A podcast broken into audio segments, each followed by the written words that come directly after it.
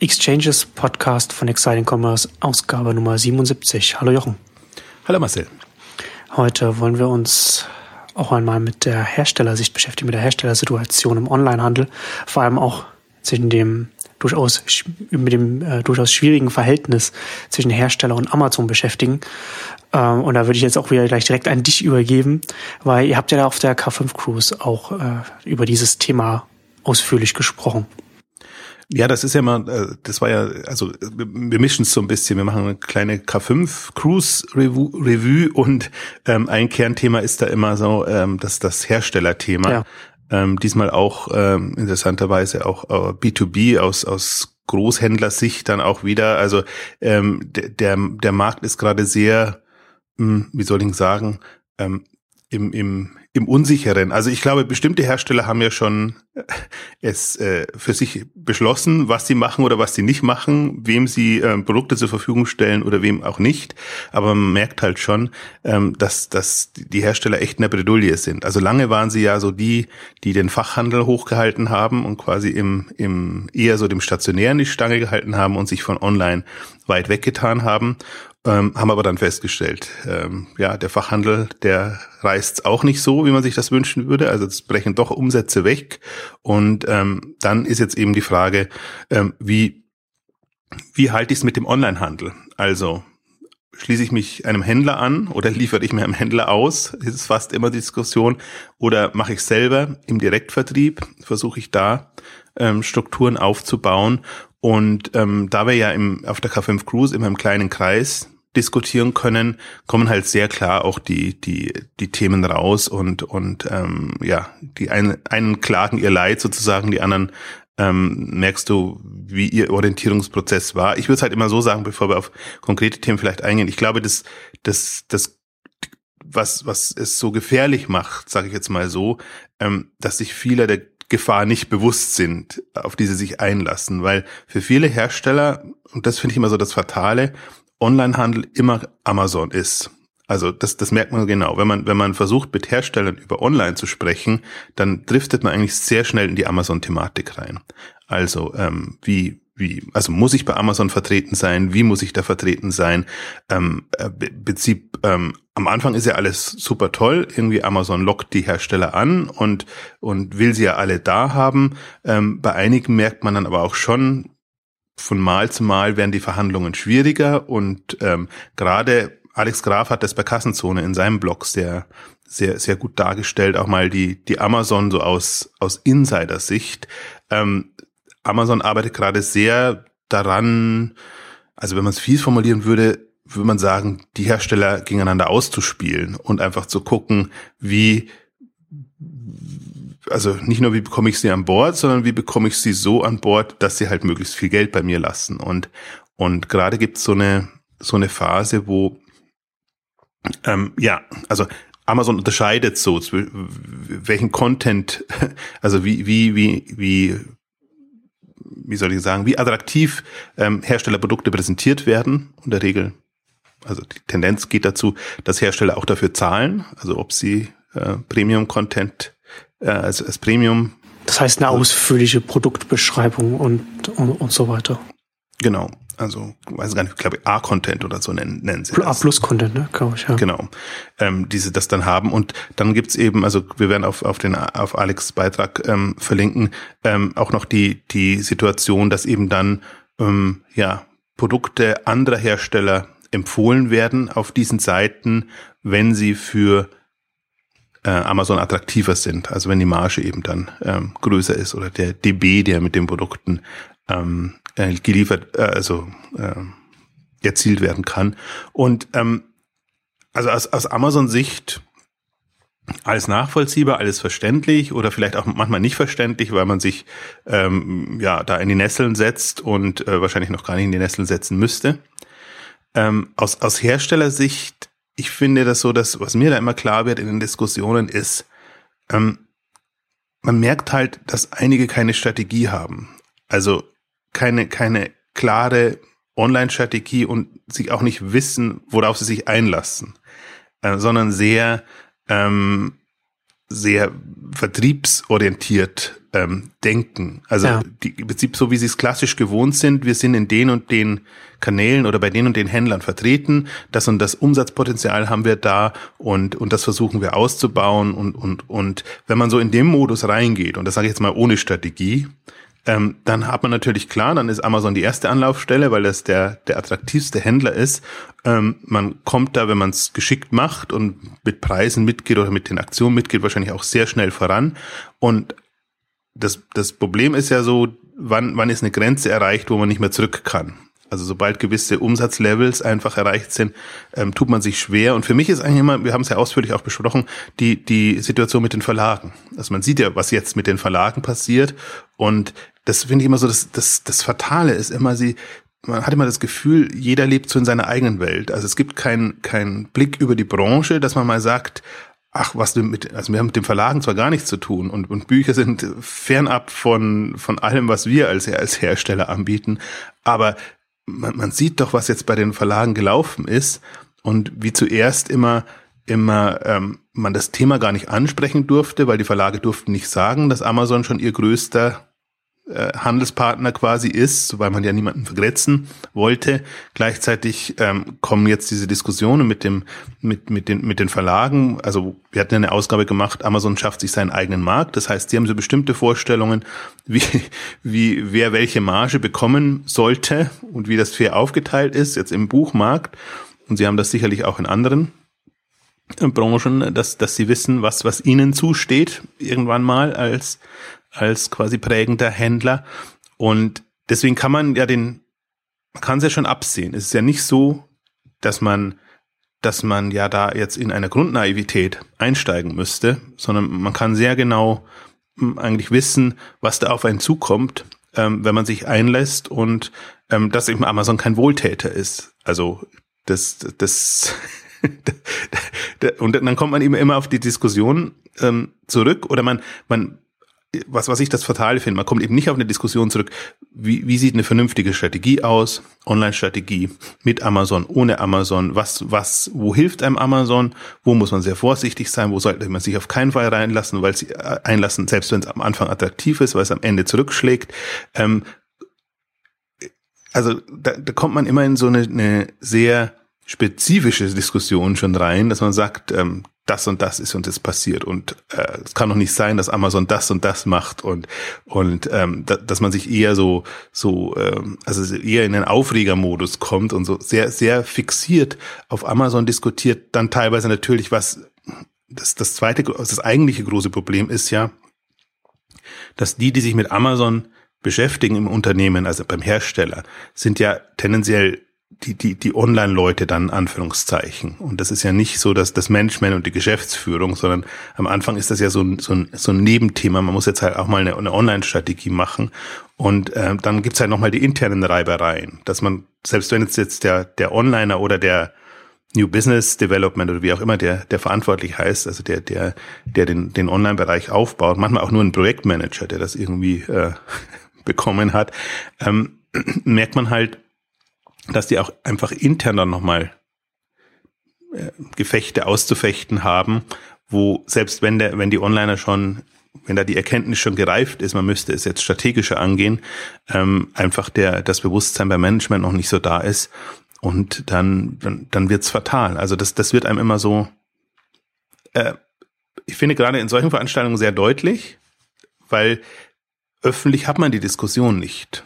Also das, das ist ja ganz, ist ganz interessant, auch jetzt, weil Alex hat ja das Thema so ein bisschen für sich entdeckt und auch bei Kassenzone relativ viel darüber geschrieben und teilweise auch ähm, aus einer anderen Sicht so geschrieben, dass es einem der ein oder andere auch übel nimmt, also seine Positionen und, und, und wie er das vertritt, weil natürlich schon alle so den, die Branche sieht schon die, die Markenhersteller als äh, zukunftsträchtigen Bereich, aber eher so aus, wir helfen euch in den Onlinehandel rein. Ähm, aus strategischer Sicht ist es, ähm, also kommt das nicht rüber. Also es, es ist immer nur, ich erlebe immer die besten Diskussionen wirklich nur im kleinen Kreis. Wenn ich auf, auf großen Veranstaltungen bin, wo halt dann äh, entweder Marken oder Hersteller berichten, wie sie es gemacht haben, oder wenn eben Experten darüber berichten, wie sie den Einstieg, äh, also wie, wie sie quasi am Online-Boom Online teilhaben müssen, dann ähm, kommen, kommt man nie zu den neuralgischen Punkten durch.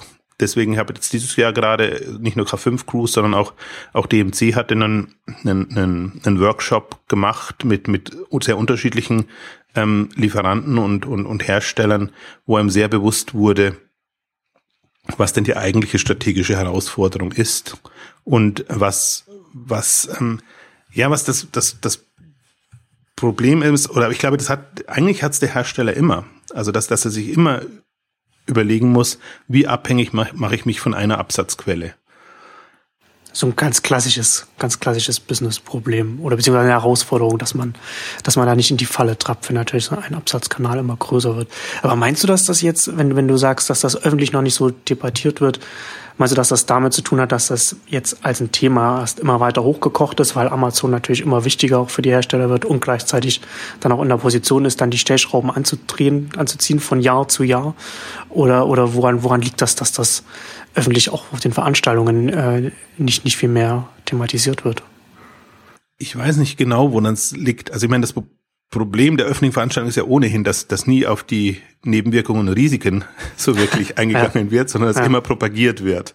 Äh, online ist toll und dann gibt's die Best Cases und so machst du's. Also das ist ja immer so, das ist ja alles immer eher böse formuliert vertriebsorientiert, aber ähm, es, es gibt ja keine so, so wirklichen Veranstaltungen, wo man mal sagt, also nicht mal auf, auf der, also ich habe es gerade, wenn ich mir überlege, gibt's nicht wirklich welche, nicht mal in der Buchbranche, weil die, die sehr weit ist und wo eigentlich das, das, das Kind schon im Brunnen gefallen ist. Aber da darf man dann über bestimmte Probleme nicht sprechen, sondern da wird dann so schöne heile Welt gemalt und dann werden dann doch die hervorgeholt, bei denen es geglückt ist. Hm.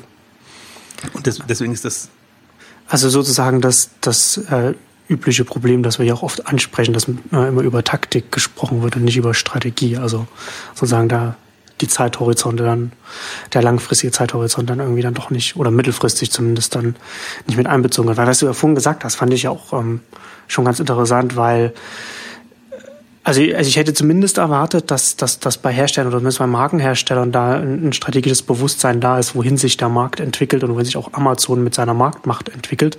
Aber das, da bekomme ich ja bekomme ich jetzt den Eindruck, dass da doch eine größere Blauäugigkeit herrscht. Ich frage mich, wo die herkommt. Ich könnte, also meine, meine Vermutung wäre jetzt, dass es vielleicht auch aus Herstellersicht man sich die verschiedenen Vertriebskanäle anschaut und dann hat man halt noch den stationären Handel und dann hat man, dann hat man noch online und online ist eben Amazon, aber das halt dann nur in dem Mix halt nur eins, ohne, ohne vielleicht wirklich zu verstehen, wie langfristig, mittelfristig online weiter größer werden wird und wie schwierig dann es für einen selbst wird, wenn man dann im, im Online-Bereich dann von Amazon äh, als einzelnen Händler dann abhängig ist. Also es ist vielleicht, meinst du, dass das, dass das vielleicht ein Zusammenhang sein könnte? Also ich, ich würde es nicht unbedingt blauäugig nennen, sondern ja, gut, ich, ich glaube, dass natürlich das ist, wieder, ja.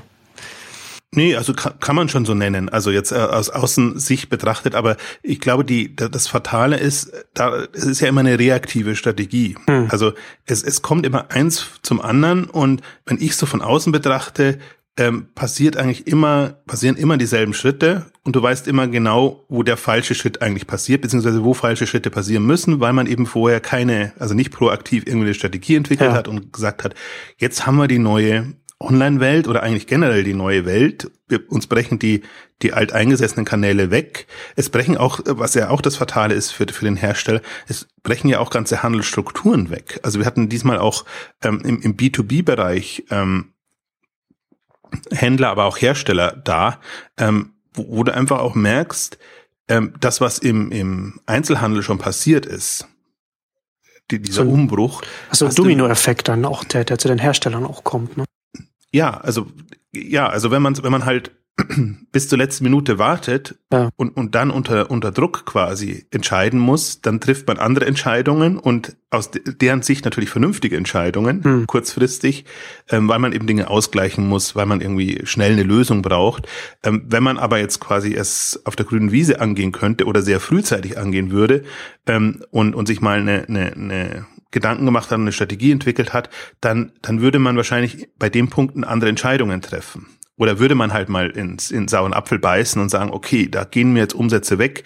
Äh, ich kann aber jetzt kurzfristig die nicht ausgleichen, weil da würde ich mir langfristig das Geschäft kaputt machen. Deswegen muss ich jetzt einfach mal so den, die, die Runde drehen und abwarten, zum Beispiel, dass neue Strukturen entstehen oder was, was ich ja äh, total fatal finde jetzt, äh, jetzt, ich finde, dass das wird von Jahr zu Jahr schlimmer, einfach, dass dass das äh, wirklich Amazon quasi der Onlinehandel ist, dass man das auch so für sich wahrnimmt und dass man gar nicht mehr ähm, das Bewusstsein hat, dass man doch alternative A-Strukturen hat oder aufbauen könnte. Also das, das ist ja auch so äh, die, die, die Stärkung von Amazon, dadurch, dass man nur Amazon mehr sieht, ähm, ist, ist finde ich, eine der größten Gefahren. Und da muss man nicht mit so, also im, im, Buchhandel kann man da immer sehr schön als Beispiel nehmen, da muss man nicht mit so Larifari-Lösungen kommen, wie der Buchhandel dann immer, immer kommt. Oder auch die anderen kommen, da kommen dann immer so die, die Verbände im, im, im, Herstellerbereich oder so gibt's ja immer diese Einkaufsverbände, die dann versuchen quasi eine, eine, eine Lösungen, Einkaufsplattformen für Kunden zu entwickeln, die in erster Linie den Herstellern helfen. Also das ist natürlich auch kein Weg. Das sind dann immer diese, also im Buchhandel sind es dann so die die Plattformen, die den lokalen Handel dann irgendwie äh, bündeln und und denken, damit könnten sie irgendwie bei den bei den Kundenpunkten. Das ist ja ein, ein sehr theoretischer Gedanke. Also man muss schon man muss schon äh, online dann denken und, und, und gucken, was ist ein attraktives Online-Angebot für die. Und dann kann man, kann, hätte man die Möglichkeit, die Partner entsprechend dazu da unterzuordnen. Und, und ähnlich ist es ein bisschen beim, ähm, also generell in allen Bereichen habe ich das Gefühl, die Lösungen, die dann kommen, also anti-Amazon oder, oder sagen wir mal, ähm, ähm, Alternativen zu Amazon, das sind dann meistens so, keine Ahnung, so Marktplatzansätze äh, und, und, und, und gebündelte Ansätze, ähm, wo quasi äh, niemand was zu verlieren hat oder wenig zu verlieren hat, die aber für den Kunden alles andere als attraktiv sind. Und das sind meistens dann die, die, also wenn man sich dann, also das Bewusstsein ist ja schon da, man bräuchte einen, einen, eine Alternative oder einen, einen anderen, eigentlich am liebsten einen anderen starken Player, also dass man da ein bisschen, ähm, ein bisschen mehr ähm, ähm, Macht hat. Ähm, also das sind dann alles so, sei es Herstellerangebote oder teilweise auch ähm, vom, vom Handel getriebene ähm, Plattformen, die einfach nicht auf Umsatz kommen. Die sind theoretisch schön gedacht und, und alle Parteien sind glücklich, beziehungsweise die dauern ja schon ewig, äh, bis, bis sie überhaupt äh, äh, kommen und, und dann, ähm, da, dann, dann finden sie keinen Anklang bei den Kunden. Also was zum Beispiel ein, ein großes Thema jetzt auch ist, natürlich im Herstellerbereich, ist, ist Amazon Supply. Und Zoro ist eine, eine andere ähm, Plattform, die, die, wo, wo quasi das ganze B2B-Geschäft ähm, online geht und eigentlich alles auf, auf in, in, Richtung Amazon wieder driftet, ähm, und zwar im Großhandelsbereich. Also dann, dann ist die große Diskussion da, also eigentlich wie wir, wie wir es im Einzelhandel auch hatten, im Prinzip die, die Bedarfsdeckung kann darüber erfolgen und die, die Frage ist dann, was müssten die, die Hersteller oder die bisherigen Zwischenhändler müssten dann einfach an Mehrwert liefern, ähm, um, um bei den Leuten noch zu punkten. Aber, aber dann immer so, wie soll ich sagen, dann, dann werden immer so ähm, Einzelfälle herausgenommen und dann sagt man halt, okay, wir können ja, wenn wir, keine Ahnung, Teile für Maschinen liefern, wir können ja auch noch einen Reparaturservice oder Aufstellservice oder irgendwie ein, ein, ein umfassenderes Angebot ähm, liefern und dann haben wir wieder einen Wert, weil dann zahlen die durchaus auch mehr, weil sie eben wissen, wir sind ihr Hauptpartner und machen das ähm, ganz wunderbar. Ähm, das ist ja auch ein nachvollziehbarer Gedanke und eine nachvollziehbare Strategie, ähm, löst aber das Grundproblem nicht, dass quasi das, das Basisgeschäft ähm, von Amazon Supplies und, und von diesen ähm, Angeboten genutzt werden und dass, dass man eben nicht mehr, dass da auch die, die, ähm, die ähm, Käufer quasi nicht mehr so treu ihren bisherigen Lieferanten sind ähm, wie bisher. Und das kommt halt auch raus. Also das ist auch so, finde ich, glaube ich, im B2B-Bereich nochmal eine, eine viel, viel schwierige Geschichte, weil es auf persönlicher Schiene lief. Also da kannte man halt seine Ansprechung, da gibt es den Vertriebler, den Außendienstler, der rennt halt seine was auch immer es ist, seine Industriebetriebe, seine Werkstätten oder, oder Handwerker entsprechend ab und man, man kennt sich und man dealt da so und, und macht und äh, anderes Problem dann auch noch, dealt eben unterschiedlichste Preise aus. Der eine bekommt den Preis und der andere den, weil es einfach irgendwelche so Geschichten gibt. Und jetzt auf einmal kommt so ein Amazon Supply und und oder oder andere, ähm, die quasi den ja auch wieder günstigsten Preis ähm, anbieten, ohne da in irgendwelche ja irgendwelchen Verpflichtungen zu sein. Also man, man sieht sehr gut im Grunde, dass im B2B-Bereich genau dasselbe passiert wie, wie, wie es im, im B2C-Bereich schon passiert ist, ähm, dass einfach ähm, die, die, die Händler unter die Räder kommen. Also so, so muss man es eigentlich sagen. Das, das, ist, das ist das zweite große Problem aus, aus Herstellersicht. Wenn die Händler nicht unter die Räder kommen würden, dann hätten sie wahrscheinlich gar kein so großes Problem, weil dann könnten sie es weiterhin aufteilen. Und ähm, klar, dann sagt man so ein bisschen, das ist ein guter Händler, das ist ein schlechter Händler. Also dieser selektive Vertrieb, der, der größtenteils ja jetzt auch unterbunden worden ist eigentlich, ähm, dass die Hersteller gar nicht so leicht sagen können, da wollen wir vertreten sein und da wollen wir nicht vertreten sein. Das ist auch eine große, große Problematik, wobei selbst auch das haben manche Hersteller gelöst. Also das ist nicht so, also das meine ich eben mit, mit Strategie. Wenn man eine, eine, eine Grundstrategie hätte, ähm, dann, dann könnte man auch diese Online-Welt entsprechend steuern und, und sich dann eben mit, ja, viel, man, manche machen ja damit mit, mit separaten Markten, mit separaten Produktlinien, die halt dann nur in bestimmte ähm, Kanäle gegeben werden können, wobei das ist halt einfach auch eine diffizile Geschichte, weil inzwischen es fast schon so ähm, hart ist, dass man wirklich überall, hm, also dass man niemanden ausschließen darf ähm, als als Hersteller. Also das gelingt, gelingt nur im Prinzip den ganzen wenigen, ganz wenigen Luxusanbietern, ähm, also von Premium-Marken, die einfach schon immer sehr selektiv unterwegs waren, dann tut sie sich natürlich leicht. Aber jetzt auf einmal sagen, das böse Internet wollen wir nicht oder, oder die bestimmten, also selbst wenn man jetzt sagt, Amazon wollen wir nicht oder, oder eBay wollen wir nicht, tun sie sich da sehr, sehr schwer.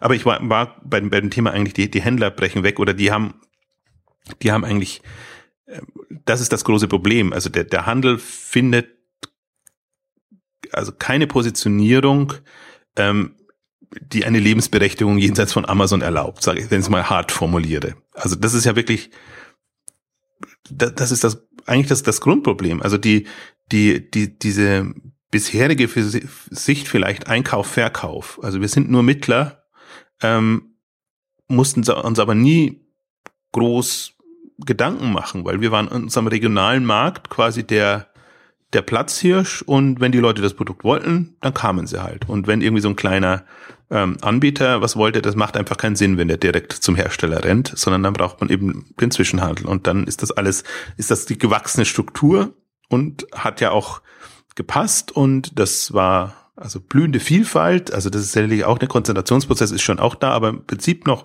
regional blühende Vielfalt, auch die Händler, die dann eben regional sehr stark verankert sind und da ihre Vertriebler entsprechend hatten, haben eben profitiert und es ist halt so ein klassisches Handelsgeschäft. Äh, also der, der, der, der Mehrwert ist nicht sehr hoch, in Anführungszeichen, sondern der Mehrwert besteht einfach darin, dass man, dass man Präsenz zeigt und vor Ort da ist. Und jetzt wäre ja die Kür, sich wirklich ähm, halt als, als Händler ein, ein, ein Profil zu geben, ähm, wo der Mehrwert einem direkt ins Auge springt. Und, und das gelingt ja sehr wenigen. Also das, das ist ja, das ist ja die, die, der große Vorteil von Amazon, dass, dass die das eben als einzige geschafft haben. Und das immer wieder halt bei, beim Thema Online Pure Player und Fokussierung auf den Kunden und Wahrnehmen der Chancen, sowohl der technischen als auch der, der, der anderen Chancen, die online bietet.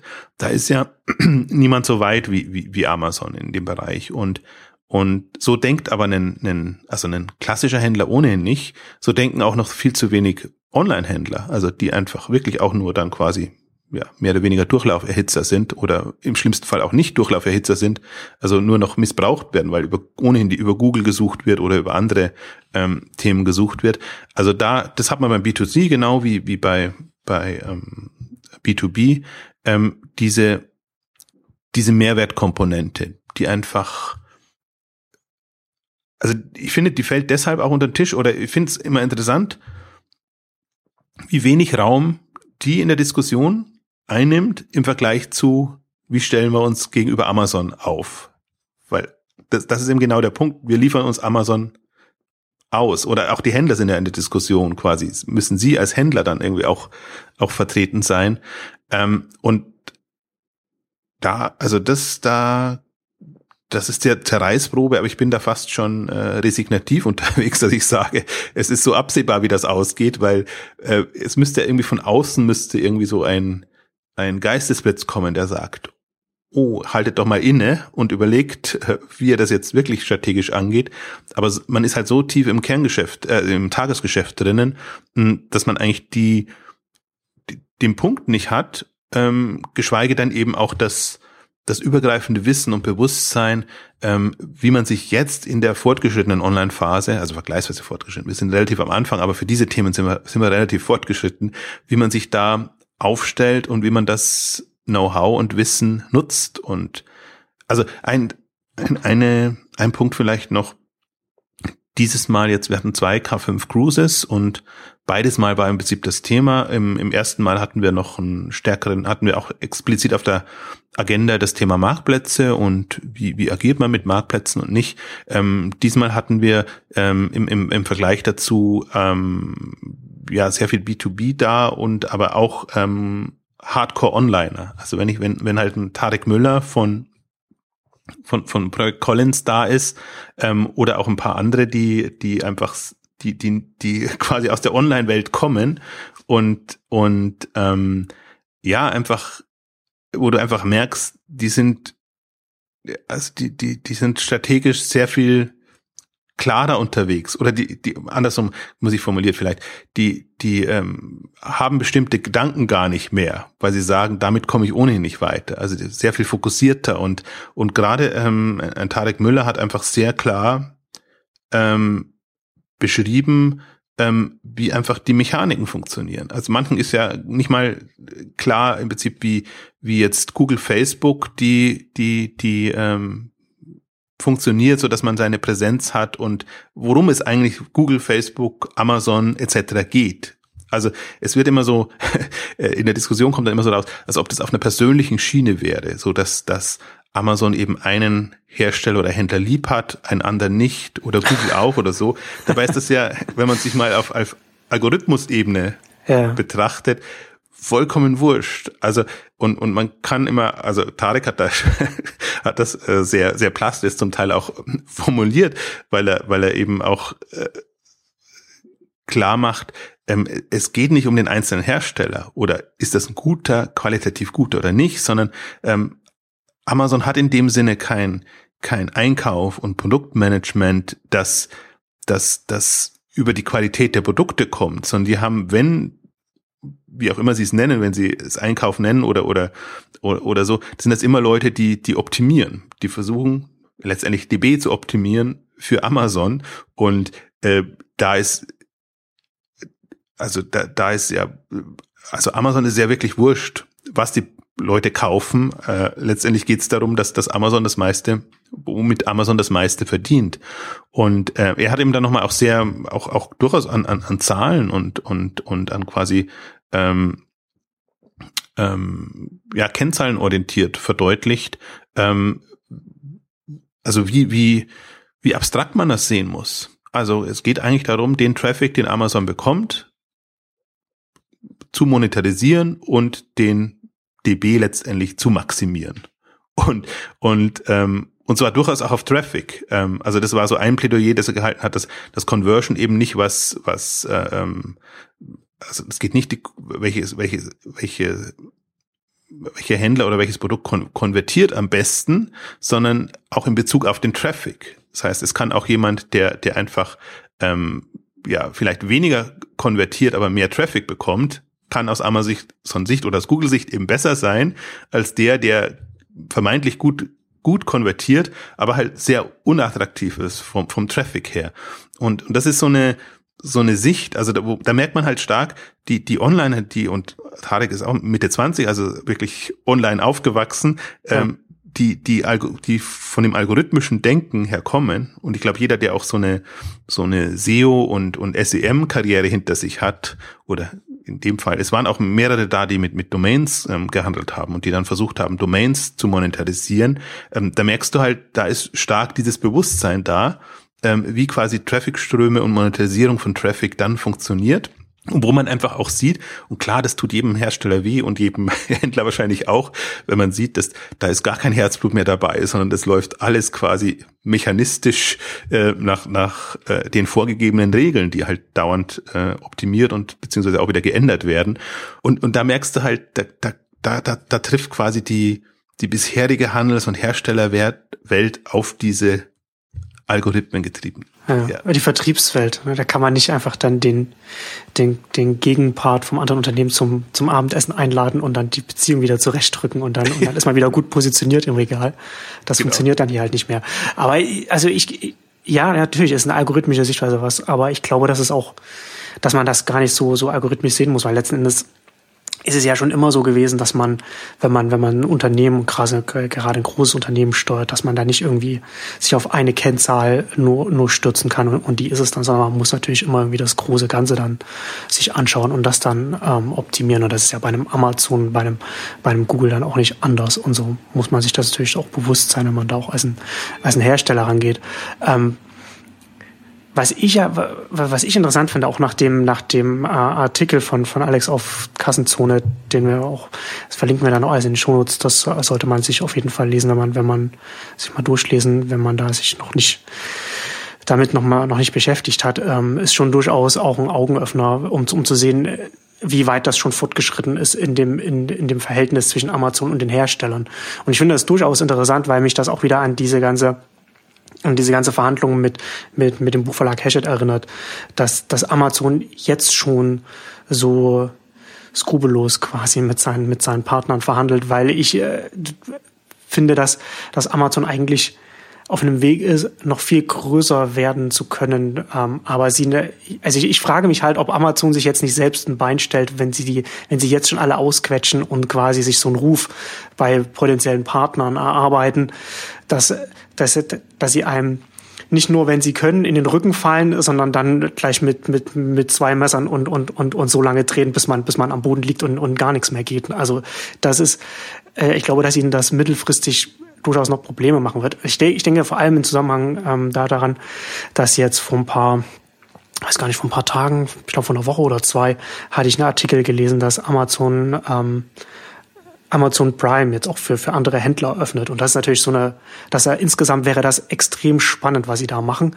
Aber ich glaube, dass das, dass ihnen gleichzeitig das, wie sie, wie sie hier mit Herstellern umgehen, und zum Beispiel auch Buchverlage sind ja letzten Endes auch Hersteller in dem Sinne, dann ist er, ist er das die gleiche, gleiche Beziehung, dass ihnen das durchaus noch Probleme machen kann. Auf der anderen Seite kann es natürlich auch sein, dass sie schon bereits jetzt in, in, den, in, den, in den Ländern wie jetzt hier Deutschland, USA und so weiter, in denen sie schon relativ stark sind, vielleicht auch schon eine Dynamik haben, wo sie sagen, das spielt uns sowieso schon, da sind wir schon relativ stark, kann ich nicht einschätzen. Aber da frage ich mich halt, inwiefern das Amazon jetzt auch noch problematisch werden kann, weil ich würde mir als Unternehmen das schon alles ganz genau angucken und, und, und jetzt noch stärker darüber nachdenken, wie positioniere ich mich mit Amazon und auf Amazon und was, was ähm, fange ich jetzt vielleicht an einzuleiten, um sicherzustellen, dass ich dann nicht bis, bis zum bitteren Ende äh, ausgequetscht werde von Amazon. Also mich wundert es eben auch, dass das ähm, jetzt kommt, beziehungsweise mich freut es ja, dass das auch dann an die Öffentlichkeit kommt. Ja, ab, ja, absolut. Das, das ist ja auch immer das Problem, also mit, mit den Buchverlagen, das kam ja ohnehin, weil das, das da ist ja schon das Eskalationsstadium ähm, sehr hoch. Ähm, das, das, das ist ja dann da im Vergleich dazu ist ja das mit, mit den anderen Herstellern noch, noch vergleichsweise glimpflich. Aber trotzdem, wenn man wenn man ähm, sieht, wie, wie im Hintergrund da ähm, gerungen wird und, und welche Methoden das da angewandt worden werden, ähm, muss, also dass, dass man das mal wahrnimmt oder auch bekommt. Und das ist ja im Prinzip, das ist halt unser Branchenproblem, finde ich auch, ähm, weil jeder kämpft da so für sich und die, die, die, wahrscheinlich die, die Hersteller fallen aus allen Wolken, wenn sie solche äh, ähm, Dinge sehen oder ähm, ich bekomme das zum Teil auch aus äh, auch äh, per Mail dann irgendwie zugespielt, also so ein, auf Einzelfallebene, so dass man immer sieht, der, der, der Hersteller oder der Anbieter, was passiert mit dem gerade bei Amazon oder worauf lässt er sich auch bei Amazon ein? Also das kann man immer so, so und so sehen.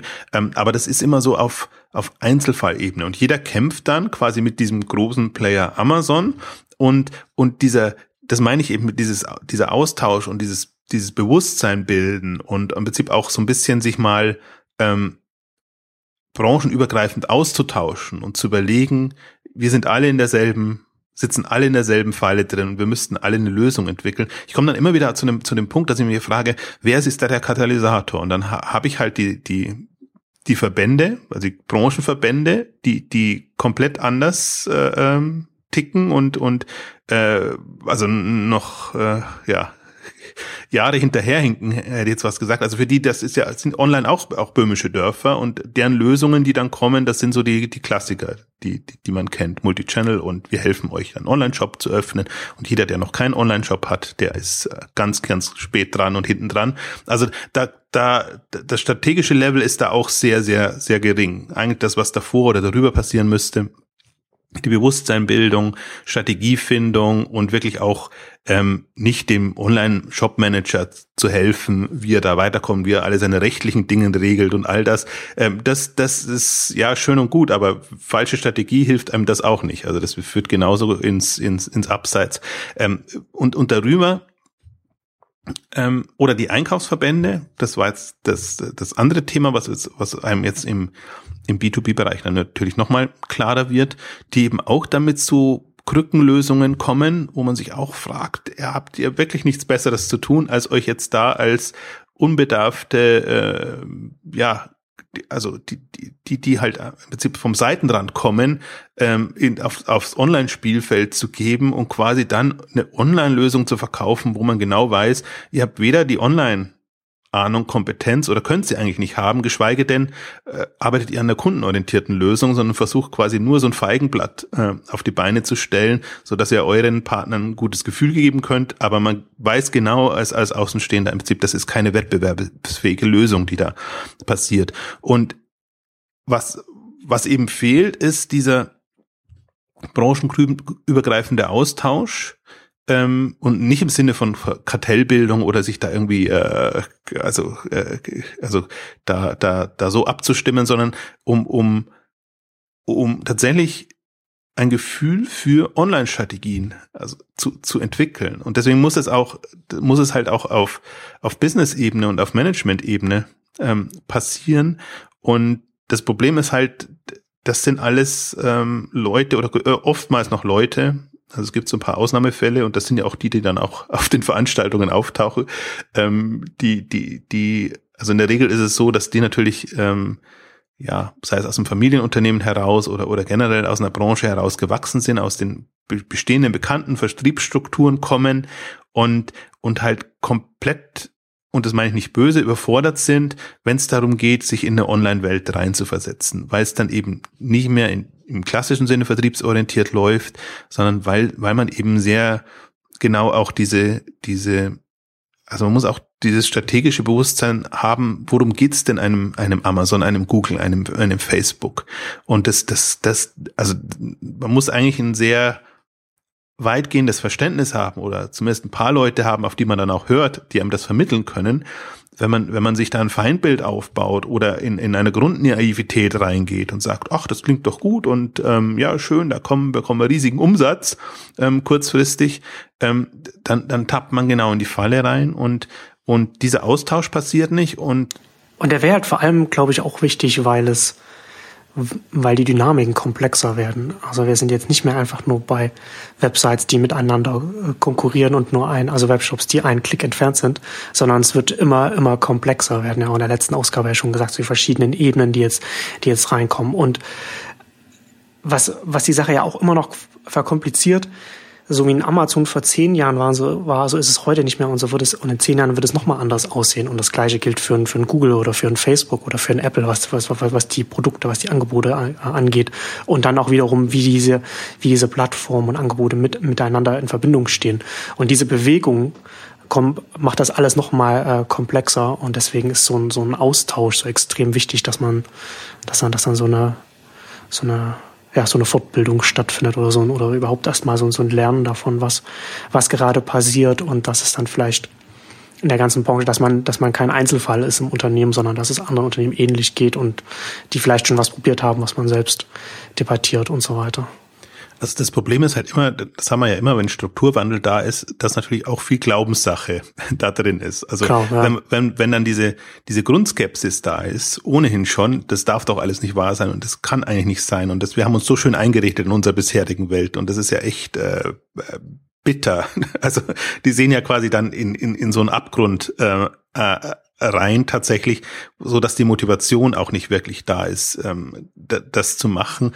Ähm, aber ich, ich bin auch der, der Meinung, also das klingt immer so, wenn man es auch so aus der, also nostalgisch aus der Rückschau betrachtet, klingt das immer so, als ob da ganz, ob alles ganz schlimm wird. Also ob, ob wirklich alles den Bach runtergeht und alles äh, nichts mehr Bestand hat. Und ich, ich vertrete aber eigentlich genau den, den andere Einstellung, dass ich sage, wenn man vernünftig strategisch daran geht und eben die, die seine, seine Mitspieler am Markt kennt, die halt jetzt anders sind, dann kann man gute Strategien entwickeln. Es ist gar nicht so, dass dann alles, äh, dass man dann hoffnungslos verloren ist. Und ich glaube auch nicht, dass es jetzt eine große Kunst ist, ähm, Strategien für eine Online-Welt zu entwickeln, sondern das ist ja auch eine, man hat ja auch ganz klare Regeln und, und Restriktionen und kann aber auch genauso wieder auf seine Stärken blicken oder gucken, was, was müssen denn meine Stärken sein in einer online getriebenen Welt?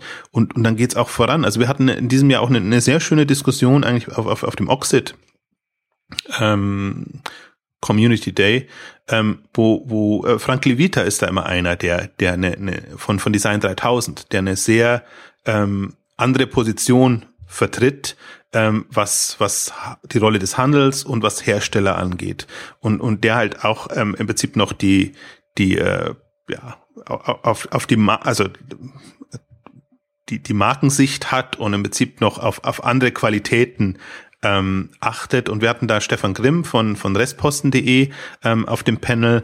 Ähm, wir hatten eben den, den, den äh, Frank Levita und da hat sich eine sehr schöne Diskussion entsponnen eigentlich.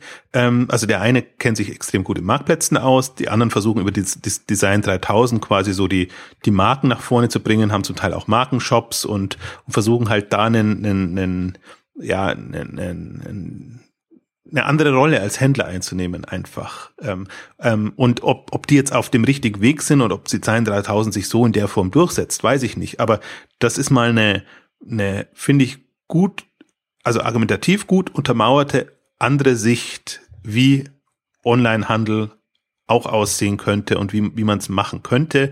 Und der ist natürlich immer in der Bedouille drin, oder alle die, die Hersteller, die so ein bisschen, äh, die Händler, die ein bisschen die, die Hersteller mitnehmen wollen, ähm, wie weit ist der Hersteller jeweils? Also deswegen kommen jetzt ja, also Jux macht ja genauso, Jux mit den ganzen Markenshops bei den Luxuslabels. Ähm, die, die müssen im Prinzip die, die, ähm, die, die Shops für die Hersteller betreiben. Oder das ist eine, könnte eine Kompetenz sein eines Händlers. Es ist immer die Frage, wie, ist der Händler dann auch so gut? Also das ist ja immer auch so eine andere Diskussion. Macht man, also macht man Markenshops oder macht man Marktplätze jetzt als Händler? Das ist ja auch immer, das, da, da finde ich, da passiert gerade das ist auch so ein Trendthema, was, was mit Vorsicht zu genießen ist, weil die wenigsten Händler halt auch so gut aufgestellt sind, dass, dass sie wirklich eine, in einer, einer guten Konkurrenzsituation zu, zu Amazon sind. Ähm, aber im Prinzip, das ist so die, die, die zweite Säule, die ja auch passiert und die passiert ja auch jenseits der, der, der, äh, der Marktplätze, ähm, dass eben diese ganzen Markenshop-Welt und äh, im Prinzip so ein, einerseits Direktvertrieb der Hersteller zum Kunden hin, aber andererseits doch in Kombination mit, mit dem Handel. Und ich glaube, da muss man auch nochmal unterscheiden. Da gibt es eben Hersteller, die, die können es alleine schaffen, wenn sie eine also vernünftige Marke haben oder ein vernünftiges Sortiment, also siehe Apple oder, oder andere, äh, also selbst in solchen Bereichen, wo man gedacht hätte, da, da geht das nie. Und es gibt eben andere, die eben in einer starken Wettbewerbssituation drin sind, die brauchen eben Händler. Aber die brauchen im Prinzip auch Händler, die die um die Qualitäten der, der jeweiligen Marke und des jeweiligen Lieferanten äh, wissen und das dann entsprechend äh, nach, nach vorne bringen.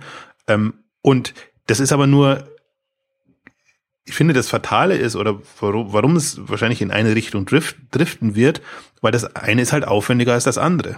Also, wenn du dich auf einen Marktplatz einlässt oder auf eine Produktsuchmaschine oder auf sowas, dann kommst du sehr schnell äh, guten Traffic, kommst Umsatz und das passt alles. Deswegen ist das das verführerische Element und alle fliegen drauf und deswegen kommt das auch so gut an und, und deswegen diskutiert man eigentlich nur über diese Marktplatzwelt. Die andere ist halt eine, ähm, die, die kurzfristig sehr, sehr viel schwieriger ist, aber die, die mittelfristig einfach eine Chance bietet, ähm, strategisch noch eine, eine zweite Säule sich aufzubauen. Und ich bin, also ich, also deswegen, ich bin auch, deswegen sage ich ja auch, die, diese, die, ich spreche ja immer von Google-Falle. Also auch diese extreme Fokussierung des ganzen Handels oder des, der ganzen Online-Welt auf Google. Nur wenn ich in Google Sichtbarkeit habe, Präsenz habe, passt das und die Abhängigkeit quasi, die ich von Google habe, ähm, ist halt nicht gesund, selbst wenn es funktioniert und wenn es das Beste ist. Ähm, es kann nicht sein, dass ich 80 Prozent meines Traffics oder zum Teil noch mehr dadurch bekomme, sondern ich muss es hinbekommen, ähm, dass, dass ich wie eben von Händlern, also mich nicht von einem abhängig mache, weil ich dann eben ja, unter die Räder komme. Ja, man, wird ja, man wird ja auch einfach austauschbar. Ne? Aber und, und größeres Problem ist ja dann noch, was wenn jetzt Amazon so groß wird, dass es als Produktsuche Google ablöst. Ne? Dann hat man halt von seiner Google-Abhängigkeit auch nichts mehr. Also extrem gesprochen. Zum Teil findet das ja schon statt. Aber das sind ja dann auch immer noch solche, solche äh, Herausforderungen, wenn man sich auf so eine, so eine Strategie einlässt. Ja, oder das, das halt, also immer dieses Hop oder Top, dann kommt halt ein, ein Facebook im Prinzip und, und das macht's, beziehungsweise ich würde gar nicht so sehr Amazon als Produktsuchmaschine würde mich fast noch weniger irritieren als als wie, wie, wie, wie komme ich dann zurecht in einer Welt, wo Suche eben nicht mehr funktioniert, also wie Mobile, hm. äh, wo ich, ja. wo ich halt ähm, ähm, im Prinzip, da kann ich meine ganze schöne Webwelt ähm, da bin ich kompetent und das habe ich quasi für mich strukturiert. Ähm, aber du merkst halt, äh, es, es kommt aus anderen Richtungen und jetzt, wenn ich mal Mobile als, als böses Übel da sehe, also der halt, der halt wirklich, wie will ich Traffic auf Mobile bekommen? Also alle sagen immer, Haupttraffic kommt jetzt über Mobile, aber da sind sie halt schon, schon mal irgendwie, äh, also entweder sind eine bekannte Marke oder man, man geht ohnehin drauf, ähm, aber diese, diese, also diese No-Name oder die halt hauptsächlich über, über Suche äh, Traffic, No-Name ist auch ist fies formuliert, also die man halt nur dann ansteuert, wenn man konkret was braucht und will. So rum ist es ja eher eigentlich. Ja. Dachte, da muss man gar nicht No-Name sein. Ähm, und man, das ist für, ich bin ein Freund davon, extreme Beispiele zu suchen und einfach zu sagen, jetzt haben wir sind wir Google optimiert, dann kommt Facebook. Jetzt sind wir Facebook optimiert, ähm, dann kommt äh, Mobile in irgendeiner Form. Und dann sind wir da optimiert, dann kommt was anderes. Und ähm, so kann man das Spiel spielen und sich auf, von einem zum nächsten hangeln.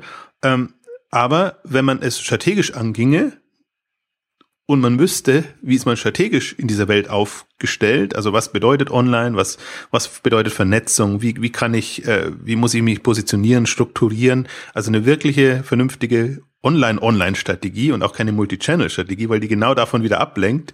Also wie, wie kann ich in einer Online-Welt für mich, also mich positionieren und überleben?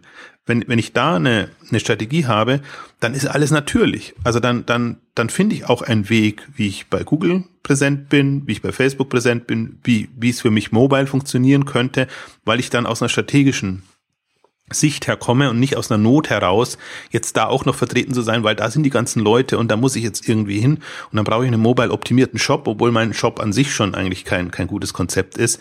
Also das ist, ähm, ja, da, da hadere, man merkt ja auch, da, da könnte ich mich dann reinsteigern, da hadere ich mit mir, weil, weil wir 90 Prozent der Branche oder 95 Prozent der Energie in der Branche ähm, verwenden wir auf nebensächliche Themen wir optimieren uns da oder suboptimieren uns da in ein, ein in, in Themen rein, äh, wo man genau weiß, also wo man das Schöne ist, im nächsten Jahr wird es ein anderes Thema sein und wir können da wieder weiter optimieren, aber alles so Nebenkriegsschauplätze aus, aus meiner Sicht. Und, ja. und die Kernthemen, die, die wirklichen Strategie, Positionierung, ähm, ähm, Profilierung, im Prinzip auch, also das ist jetzt mal auf strategischer Ebene, aber ich finde die, die, die in der Online- Welt oder oder Fortbildung gehört dann eben auch dazu Vernetzung und und äh, also wirklich mal zu gucken was was was macht Online eigentlich aus und und ähm, also wirklich eine und Verständnis für die für die Wettbewerber also nicht, nicht Verständnis, sondern Bewusstsein für die Wettbewerber, also sprich, sich mit Strategien von Amazon äh, bis, bis, bis Google, Facebook und auch die neueren, also auch die, die ganzen, äh, deswegen kommen wir, kommen wir immer mal wieder auf Uber oder, oder Instagram oder, oder wie sie alle heißen, ähm, weil, weil die halt, weil man von denen halt strategisch sehr viel lernen kann. Die sind halt natürlich auf der grünen Wiese, gehen sie los, aber wenn man, wenn man einfach mal die Größe besäße, dass man sagt, also seine Skepsis überwindet und sagt, das, das sind zwar jetzt erstmal, sind kleine Player, sind zum Teil dubiose Player und man weiß nicht, ob die so wirklich vorankommen, ähm, aber unter strategischen Gesichtspunkten, die, die müssen ja dieselben, die haben dieselben Fragen und dieselben Punkte, müssen auch Lösungen entwickeln. Ähm, Glaube ich, wenn man sich da mal ein bisschen mehr einen, einen, Beispiel nehmen kann man kann ich gar nicht sagen, weil das wäre wieder der falsche Modus. Aber wenn man sich da die da mal mitdenkt, oder in deren Schuhe sich mal versetzt, vielleicht muss man so sagen, ähm, wie würde ich, wenn ich, wenn ich jetzt wirklich so ein, so ein, äh, also wenn ich ein Twitter werde oder wenn ich ein äh, Insta, ein Pinterest oder so werde, wie würde ich dann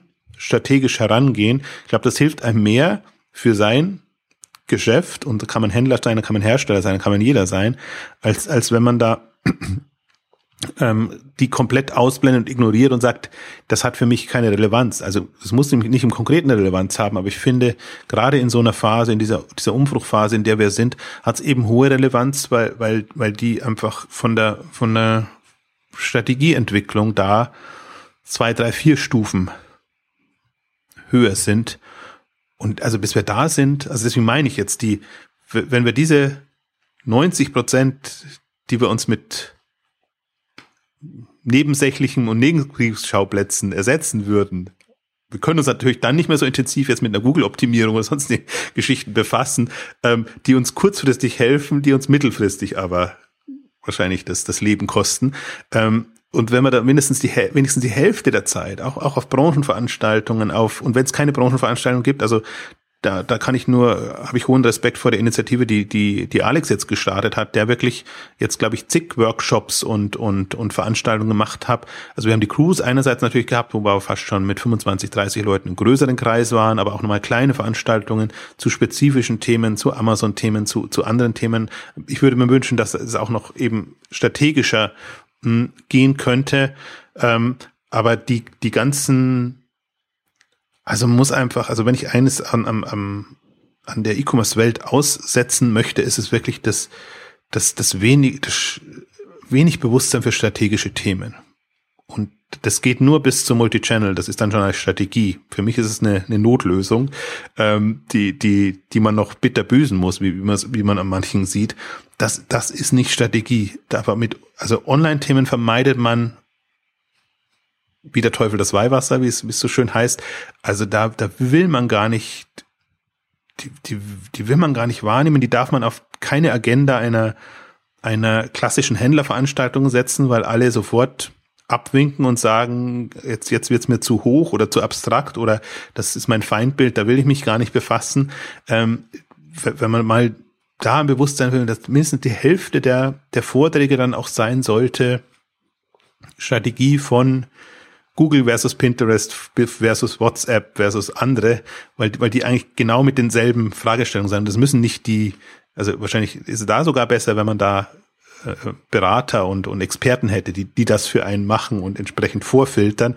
Aber finde mal die Berater, die die dir vernünftig sagen können, wie, wie sieht jetzt gerade die aktuelle WhatsApp-Strategie aus oder was, was, was macht Uber aus strategischer Sicht ähm, aus, die gibt's ja gar nicht am Markt. Also das, das ist alles, das ist alles, deswegen ist alles auch sehr self-fulfilling, weil eben die, die Amazons können in einer anderen Liga spielen, die machen sich genau die Gedanken, also hoffentlich auch die, die Zalandos oder die, die Rockets und, und andere, ähm, die, da, da merkt man ja auch, dass, dass, ich bin immer ganz fasziniert, wenn ich dann bei, bei Twitter oder bei anderen mh, hm, anderweitig verfolge, dann auf welche Veranstaltungen auch die jeweiligen Mitarbeiter gehen.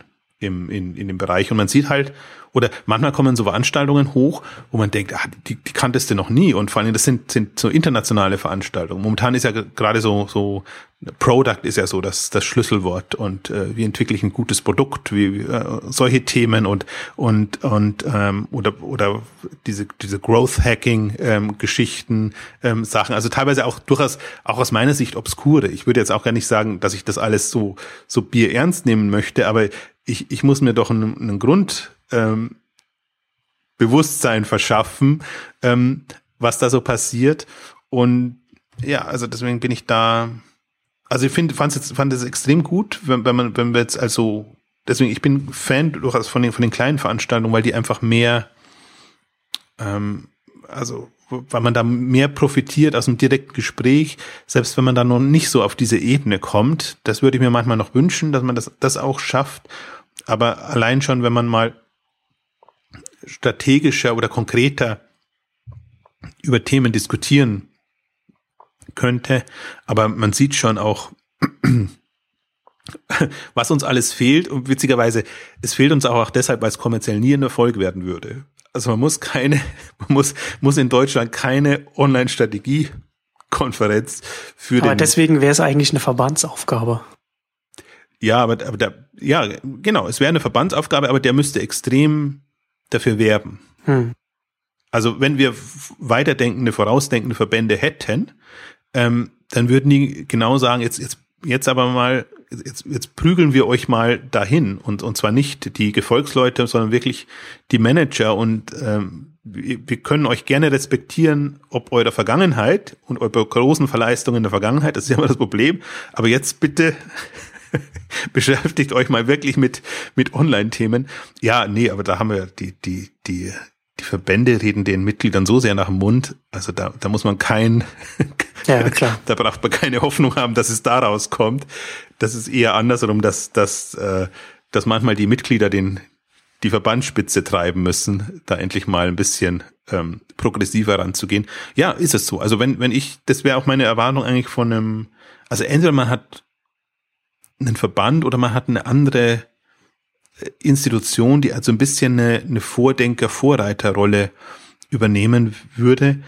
Aber da, da müsste man auch ein ganz anderes Selbstverständnis haben. Also das ist self-fulfilling. Du hast, du hast gar nicht, du hast gar nicht die Leute, die das schätzen würden. Das war auch im Prinzip immer so, was, was hat Martin Groß-Halbenhausen versucht, ähm, aus dem Versandhandelskongress eine, eine vernünftige, innovative, nach vorne gerichtete Veranstaltung zu machen. Hat teilweise Speaker einfliegen lassen und, und bekommen, die genau das eigentlich repräsentiert hatten, wo du gemerkt hast, jetzt, jetzt sind sie völlig überfordert oder, oder das wird gar nicht wertgeschätzt, wenn man da mal versucht, äh, wirklich, wirklich weiterführende Geschichten zu machen.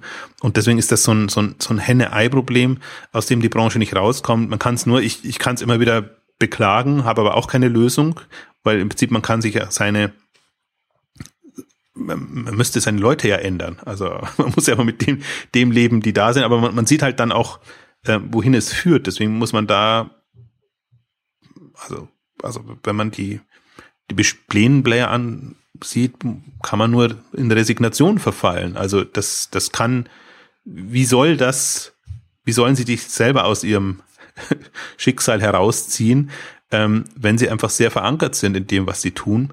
Deswegen kann man diese Diskussion eigentlich immer nur verfolgen und äh, für mich faszinierend ist eigentlich immer, also für mich das das eins der eine der Erkenntnisse, fast möchte ich sagen, ernüchternden Erkenntnisse ist einfach dasselbe, was im B2C-Bereich passiert ist, passiert jetzt auch im B2B-Bereich und es werden keine anderen Lösungen kommen. Also das ist so richtig schön äh, das, das ist wirklich, da muss man resignativ sagen, wenn die Diskussion genauso läuft und das eine zum anderen kommt und die Kurzfristigkeit vor der Langfristigkeit geht, dann wird das genauso sein und einer nach dem anderen wird aufgeben mit mehr oder weniger großen Pleiten. Die einen werden es freiwillig erkennen, dass es keinen Sinn mehr hat. Die anderen werden es erkennen müssen. Der Buhmann wird immer, man wird nicht selber der, der Buhmann sein, sondern quasi so Schicksalsergeben, da ist ein böses Amazon, da ist ein böses Google und die haben uns unser Geschäft kaputt gemacht. Die Buhmänner, die Buhmänner sind dann immer die Gewinner. Genau. Und, und deswegen, wir werden auch nie die Erfolgreichen respektieren. Das ist ja noch so eine andere, äh, ähm, finde ich, so eine, eine, eine schlimme Geschichte eigentlich. Also wenn, wenn die die mal ein bisschen voranpreschen, also dass man Amazon mal den Respekt zollt und sagt, ja, die machen auch viel Mist und schief, aber die nutzen genau das aus, was online online passiert. Also deswegen müsste man das als große Erfolgsbeispiel herausstellen. Man müsste einen genau, und dann, und dann, und dann eben auch davon lernen, was machen, was, was macht es richtig und, und analysieren genau. und, und, und nüchtern analysieren, was man vielleicht dann übersetzen kann ins eigene Geschäft. Ja, also im Prinzip auch so diese, diese sportliche Fairness, ne, die man normalerweise immer so, so hoch hält, dass man sagt, ja. die, die, die gut sind, die erfolgreichen, sollte man eigentlich auch den Respekt zollen.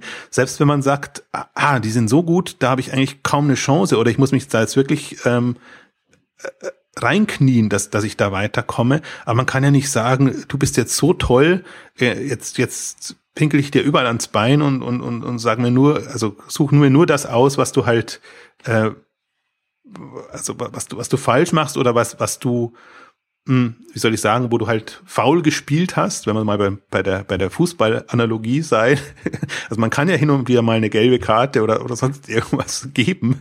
Aber wenn halt einer ein guter Spieler ist, dann hilft das nichts, den, den niederzumachen und zu sagen, du, du, du machst was falsch, sondern dann muss man ja eher gucken, wie kann ich einfach ähm, mich da so weiterentwickeln, dass ich da auch spielen kann. Vielleicht kann man es tatsächlich dessen als, als abschließendes Bild oder so auch sehen, dass man ja auch sagt, ähm, jetzt, jetzt ähm, im, im Fußballbereich, ähm, Strategien entwickeln sich ja weiter. Und mit einer Strategie, die in den 70er Jahren zu einer Weltmeisterschaft geführt hat, äh, wird man heute nicht mehr Weltmeister werden. Und, und die, die, also was im Fußball ja immer die Schnelligkeit ist und einfach die, die, die taktische Fortentwicklung. Ähm, ich finde, das, das, das muss man halt auch sehen dass das weitergeht. Und, und wenn, wenn man dann nochmal auf den anderen Punkt zurückkommt, dann sieht man halt auch, dass es an Trainern fehlt oder an Leuten, die so visionär unterwegs sind, dass sie das auch vermitteln können und dass sie Leute mitnehmen können. Und vielleicht ist es auch tatsächlich so, ähm, dass eben, also wir hatten ja über das Peter Thiel Buch ähm, auch gesprochen, ähm, der, der ja auch, äh, ein Punkt fand ich so faszinierend da drin, der ja zum Teil auch gesagt hat, versucht es dann halt erst gar nicht, wenn ihr ohnehin keine Chance habt, sondern geht dann eben ja. zu Unternehmen, die, die entsprechend weit vorn sind und die das machen. Also, dass sich vielleicht manche auch eingestehen sollten, in der Liga kann ich nicht wirklich mehr mitspielen und oder ich muss, muss eben mein, mein Know-how anderweitig bekommen, ähm, dass, dass ich da erstmal dann wieder einsteige. Ähm, also das, das, das glaube ich gehört auch dazu, dass, dass viel eben auch Dilettantismus, nenne ich es jetzt mal bösartig, da ist, weil eben sich jeder das zutraut. Und, Oder Naivität auch vielleicht ein Stück ja, weit. Das ist ein schöneres Wort. Naivität, Unbedarftheit ähm, da ist, ähm, weil man sich gar nicht so, gar nicht ausmalt, was, was für Talent und, und, und, und, und Know-how äh, man entsprechend dann braucht für, für bestimmte Themen. Also, aber da werden wir, ich wollte eigentlich heute gar nicht so eine Ausgabe machen, wo wir ein bisschen hadern damit, sondern ich fand, war das. Ich, ich wollte auch schon, ich wollte auch schon fragen, aber jetzt vielleicht noch zum Abschluss, also vielleicht als einen positiven Abschluss noch ein paar Worte über Colonial verlieren wollen, was ihr euch auf der K5 Cruise angeschaut habt, damit wir nicht ganz so eine, so eine Downer-Ausgabe heute machen. Können wir noch ganz kurz machen. Das ist halt, also Colonial war, Kolonial war eine, eine äh, also war eigentlich ein ganz guter Impuls, weil wir das haben wir das erste Mal gemacht, dass das in, in Oslo auch, da gibt es eine Organisation, die heißt Innovation Norway, ähm, eigentlich die Mittelstandsorganisation dort, wo ich mir schon denke, könnte nicht auch mal eine deutsche Mittelstandsvereinigung, die den Mittelstand fördert, könnte nicht ja. auch mal Innovation Deutschland heißen oder so? Nee, die heißt dann irgendwie ganz bürokratisch in, in, in irgendeiner Form. Also in, in dem, dem Rahmen gab es ein paar Präsentationen und ähm, Kolonial hat mich in, insofern ähm, fasziniert. Auch ein super junges Startup im, im, im Food-Supermarktbereich, aber eben genau strategisch sehr pfiffig angegangen. Weil das sind so eben teilweise auch ehemalige Berater und es ist ein relativ großes Team, aber die kommen eben auch aus der Logistik und, und ähm, denken jetzt quasi Onlinehandel aus logistischer Sicht heraus und ähm, fangen da jetzt in Norwegen, in Oslo an ähm, ganz klassisch, also bei uns würde man es Drive-In oder, oder sonst irgendwie Konzepte nennt, aber, aber Drive-In bei uns ist ja immer, ein bestehender Händler geht hin und macht dann eben auch noch Drive-In-Lösungen. Bei denen ist eher so, wie muss eine Logistikinfrastruktur aussehen mit Pickup-Points, ähm, sei es an Ausfallstraßen, sei es an Tankstellen oder sonst irgendwas, wie, wie muss ein partnerschaftliches Modell aussehen, so dass wir quasi jenseits der Supermarktinfrastruktur eine Online-Supermarkt-Infrastruktur. Aber die stellen dann, die stellen dann so eigene Container hin, wie du, wie du es jetzt hier auf Exciting Commerce hast, oder, oder wie? Ja. Okay. Genau, die haben also jetzt gerade so super einfache Lösungen halt, die, die sie auch mhm. nichts kosten. Deswegen haben sie so ein paar Baucontainer oder diese Standardcontainer eben, ähm, die sie quasi als, als Pickup-Points machen. Ähm, auf der einen Seite einen, einen gekühlten Bereich, auf der anderen Seite einen, einen ungekühlten, also klassischen Bereich. Ähm, dort sind Leute, ein, zwei Mann-Teams, die dann quasi die gepackten Tüten und Taschen dann an die Autos ähm, entsprechend liefern. Das hat mir auch halt auch so gefallen. Da haben sie diese ich nenne es jetzt mal Baucontainer, bis, bewusst despektierlich. Also das, das ist nicht auf, sieht jetzt wahnsinnig toll aus, sondern so, sondern ja. so pragmatische Lösung. Damit testen sie das erstmal, da gucken sie, wie sie das, also wo sie positionieren und, und wie sie das auch, mit, mit welchen Teams sie das handeln können und probieren das aus und wenn es funktioniert, geht's immer. Also interessant, der hat auch schon ein bisschen äh, aus dem Nähkästchen geplaudert, selbst obwohl sie eine, eine, kurze Historie hatten. Die die erste Annahme war natürlich auch erstmal, ähm, unsere Kunden sind Online-Besteller und die die wollen das irgendwie geschickt bekommen, bis sie dann äh, festgestellt haben, nee, die Hälfte mindestens ist Autofahrer, also die die sind eh unterwegs und dann kann ich mir nochmal eine andere Lösung überlegen, also Pendler, so, so muss man sagen, im, im, im Auto. Und äh, dann sind sie, kommen sie immer auf das andere und die haben halt auch so ein, so ein dieses klassische Lean Startup äh, Denke ähm, und unter der agieren sie auch sagen, innerhalb von drei Monaten muss die Seite online sein und selbst wenn sie noch nicht perfekt ist, ähm, starten wir und und wir am Anfang hatten sie nur eine, eine sehr geringe Produktauswahl, aber um zu testen ging schon, bis sie dann eben äh, eine Partnerschaft hatten mit einem der großen, einer der großen Lebensmittelketten und das ist ein, ein schöner Ansatz, weil weil es eben nicht so strategisch verkopft ist. Äh, wir wissen schon, was ihr wollt und machen das jetzt mal. Sondern sehr pragmatisch in der Umsetzung. Aber das Schöne ist halt, dass sie durchaus eben dieses langfristige Ziel haben. Also sie sagen, die Logistikinfrastruktur ist es, die es ausmacht. Und das ist eigentlich unser Kernthema. Und natürlich brauchen wir eine vernünftige Webseite und eine Webseite, die uns auch vorselektiert einkaufen lässt. Also die haben mich durchaus auch begeistert. Ich habe jetzt schon viel diesen ganzen Food-Bereich gesehen, ähm, aber die Food funktioniert immer nur dann, wenn man erst, wenn man schon mal drin ist. Also der der Einstieg in Food ist ist immer sehr sehr schwierig, weil man eben, bis man sich die hunderte von Produkte zusammengesucht hat, da das verleidet es einem dann oft.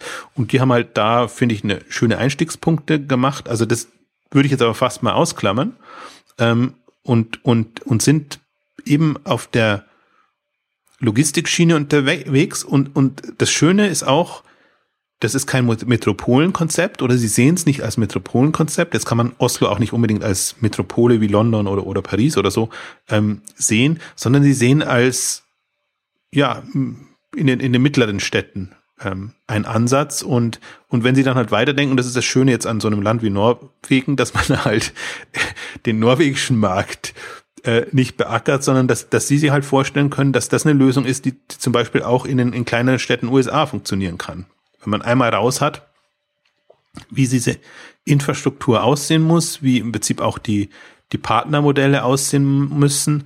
Ähm, also die, wie gesagt, die kommen sehr stark aus der Logistik und zwar nicht nur aus der aus den Abholbereichen, sondern auch in, in, in dem Packen. Also auch wie, wie muss eine wie muss quasi das Fulfillment aussehen für, für den Lebensmittelbereich. Also da haben sie auch ähm, ihre Vorstellung und dann haben sie aber eigentlich die wesentlichen Komponenten quasi zusammen. Wie, wie, wie, wie, also wie, wie, wie soll ich sagen, wie fulfille ich das ähm, am effektivsten? Wie handle ich da meine Produkte? Wie müssen die Regale und, und alles, wie muss die Halle quasi aussehen? Ähm, und wie bringe ich es am besten an den Mann? Und also ich habe, ich war wirklich da sehr skeptisch, weil das, wenn, wenn ein Unternehmen erst ein, ein Jahr, anderthalb Jahre oder so alt ist und dann auch noch in so einem Food-Bereich, wo man schon weiß, dass es schwierig ist, hatte ich mir, hatte ich eigentlich eher das Schlimmste befürchtet, dass da so alles runtergebetet wird, was man halt so sich zusammenreimen kann äh, und war dann ganz fasziniert, weil das doch sehr, sehr smart und sehr fundiert kam. Ähm, also, ja, und ich glaube, das hat auch den einen oder anderen beeindruckt jetzt auf, auf der Cruise, dass, dass man halt auch dann nochmal sieht, ähm, wie, wie gehen denn Onliner das an? Oder jetzt, jetzt sind jetzt, ich will jetzt in dem Sinne gar nicht als Onliner bezeichnen, sondern die, die es auf der grünen Wiese angehen können. Und, äh, Aber es ist halt ein, also ein interessantes Online-Modell mit einer sinnvollen stationären Komponente einfach. Ja. Also vor allen Dingen, ja, in, in der, in der Extremvariante würde man sagen, braucht es denn die Abholstationen noch? Aber wenn das in, in, in, den Ablauf integriert werden kann, also ich finde, das, das ist, ich glaube, ich überlege mir natürlich auch immer, wo, äh, also warum sträube ich mich so gegen die anderen Multi-Channel-Ansätze und Geschichte? Da sträube ich mich eigentlich immer darum, weil ich das Gefühl habe, das ist so mit aller Gewalt möchte man es noch hinbiegen und möchte man seinen, seinen Supermärkten zum Beispiel jetzt noch eine Relevanz geben. Genau. Äh, wohingegen hier ist es halt so eher, wie nutze ich Bestehendes oder ergänze ich Bestehendes, damit ich ne, ne, einen vernünftigen Service hinbekomme für die Leute. Und ähm, ja, also die haben jetzt, das, das Faszinierende ist ja auch, die haben jetzt ja nichts wirklich spektakulär Neues da gebracht oder erzählt. Es gibt Abholpunkte, es, es gibt äh, äh, also die, die nutzen die die die die, ähm, die Tankstellen, die nutzen diese diese Convenience Stores und und und andere Geschichten. Ähm, das das ist alles nicht so, dass es das nicht schon mal gegeben hätte, aber in, in dem Gesamtkonzept ähm, ist ist das sehr schlüssig und man kann sich echt vorstellen, dass das eine Alternative für eine bestimmte äh, norwegische Klientel sein kann und dann wundere ich mich, wenn ich dann so mal meine deutschen äh, Anbieter durchgehe, wundere ich mich, dass, dass wir da nicht weiterkommen. Also, dass wir mit solchen Lösungen nicht kommen. Da gibt es ein Lebensmittel.de, das eben sehr auf Versand ist, ein All You Need. Es gibt jetzt die Rewe-Initiativen. Es gibt, gibt andere Bringdienste. Ähm, also Lieferungen gerade sehr stark. Ähm, Drive-In hat man sich so ein bisschen abgeschminkt, ähm, weil es offenbar vermeintlich nicht geht. Ähm, wobei ich auch dann wieder. Wobei ja gerade sowas, dieses, was Colonial macht in so einem, in einem Autoland Deutschland ja äh, durchaus auch äh, seinen, seinen Markt finden könnte. Also gerade müsste er sich halt die Pendlerstrecken raussuchen. Ja, genau. Also wenn, wenn man, es ist halt ein anderer Ansatz. Also du, du, du, du setzt den, den Pickup-Point dorthin, äh, wo, wo die Leute dann eben vorbeikommen. Ich glaube, auch, auch die, die, die Deutschen sind nicht per se Fans von, von Aldi und Co. und Supermärkten, dass sie da äh, an der Schlange gerne stehen und meistens ja zu den Zeitpunkten kommen, wo dann die Schlangen auch äh, lange sind.